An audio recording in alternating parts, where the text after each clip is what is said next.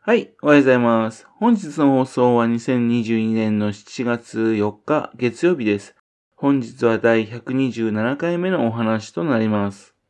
こ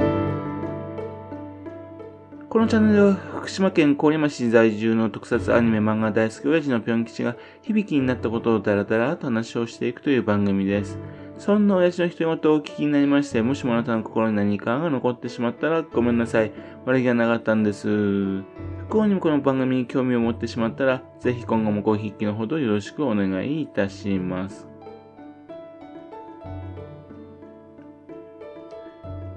突然脈絡もなくですけどもね、今回はですね、蛭田達也さんについて話したいと思ってます。まあ、蛭田達也さんと言いますとね、あの、孝太郎まかり通るという作品で有名な方ですよね。1981年から2004年までですね、週刊少年マガジン、ヤングマガジンに連載された格闘学園ラブコメディ漫画です。2004年にね、9歳になってからですね、もうすでにもう18年経つんですよ。ですけどね、未だに多くの人たちがね、再会が待たれている作品なんです。その作者である蛭田達也さんは、えっと、1961年生まれの、えー、いわき市出身の漫画家さんです。蛭田っていうね、日本各地、日本全体ではちょっと珍しい名字ですが、いわき市ではね、一部では多い名字なんですよね。例えば、長井剛さんのアシスタントの第1号でね、ダイナミックプロに所属している蛭田充さん。ね、同じ蛭田っていうことでいわき市出身の方なんですよね。ところがですね、その後、いわき市のどこで育ったとか、そういった詳しい話は、ちょっとなかなか情報手に入ってないんです。ですが、あの、高校はですね、横浜の横浜商科大学高等学校っていうことなんで、ここら辺の詳しいことね、知ってる方いないかなと気になってるんですよね。1981年に第27回少年マガジン新人漫画賞を孝太郎マカロニトールでデビューされています。61年生まれですから、20歳の時に受賞されたんですね。で、そのままその作品を長編化になったわけですね。連載がスタートした頃の週刊少年マガジンって、ジャンプだとかチャンピオンとかね、サンデーにさえ抜かれていてね、低迷していた時期なんですよね。昔はママガジンって言ったらすごい人気の漫画雑誌だったんですがね、かなり低迷していたんです。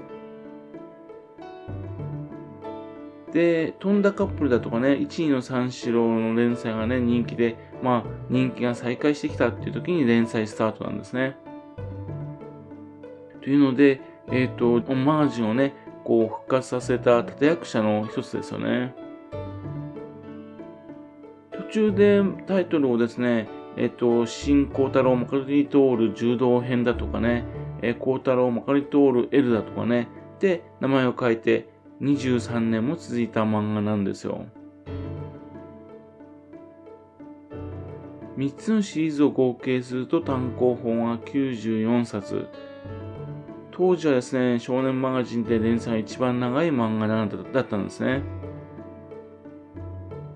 現在は初めの一歩に抜かれてますよね。他の作品にも抜かれてるかもしれないな。で、ちなみに初めの一歩のね、森川昌司さんは、えっと、蛭田さんのアシスタントをしていたことがある方なんです。で、1984年にね、あいつが狂気っていう読み切りをね、ちょっと書いた以外はですね、すべて書いた漫画は、えっと、孝太郎まかり通るなんですよね。で、この連載は23年も続いたんですが、作品中にはですね、たった2年しか経ってないんですよ。で、2003年からね、マガジンスペシャルっていう風に雑誌を書いて L を連載して、ね、ところが、その翌年の2004年にですね、腰が痛いということで、病気療養のため入院で救済に入ってですね、そして一般には少々が途絶えてしまいます。一説ではずっとあの腱鞘炎をね、患っていたって話もありますね。2007年にパチンコのね、えっ、ー、と、CR 孝太郎まかりトールだとか、パチスロッキのね、孝太郎まかりトールが発売されたりとかね、コンビニ本で孝太郎まかりトールが発売されたりとかしていたんですけども、だんだんと孝太郎まかりトールも目に触れなくなってきましたね。2011年のね、えっと、震災の時ですけどもね、猫の話が、本が出た時ですね、えっと、マイケルを教えて被災応援猫の教科書っていう作品をですね、寄稿したんでね、っていうんで、2011年まではご健在な様子なんですね。というわけで、本当に再開してほしい漫画家さんなんです。で、特撮ファンにとってはですね、忘れてられるのはですね、1984年に実写映画化されていたってことなんですよね。残念ながら DVD 化はされていない様子なんです。ジャパンアクションクラブ、ね、JAC がですね、プッシュして制作された作品ですね。うんとジャックのね、隠し玉と言われた黒崎光さん、ね、それを主役にして実写化されました。黒崎光さんって言ったら、居住特捜ジャスピオンですよね。で、ギアバンこと大場健二さんもね、えっ、と、天光寺という役で登場しています。天光寺といえばですね、スキンヘッドをしていることで有名なキャラクターなんですけども、見事に頭を反ってたんですね。で、そのまま影の軍団でもね、スキンヘッドの役をやっていたんで、まあこれはまあ良かったんですけども、宇宙刑事シャイダーの第49話にね、一乗寺列としてね、ゲスト出演することになったんですよ。その際にですね、スキンヘッドにしていたんでね、後輩のシャリバンとシャイダーにね、なんで、あのー、スキンヘッドにしたのって問い詰められちゃうんですね。ところが、あはは、ちょっとなぁと言ってね、で、まあ、緩んでいたのでね、コム長官にカツを入れられて丸坊主にされたってね、テナーを答えていたんです。その他この映画にはですね、えっと、漫画に登場する白バラことですね、吉岡達也の役員で、役員に真田広之さんが出てましたし、あと、紅バラ役っていうのでね、正面悦子さんが出てたんですね。その他、千葉真一さんなどもね、ちょろっと出てまして、本当にジャックのね、代表的な人たちがみんな登場していたドラマなんです。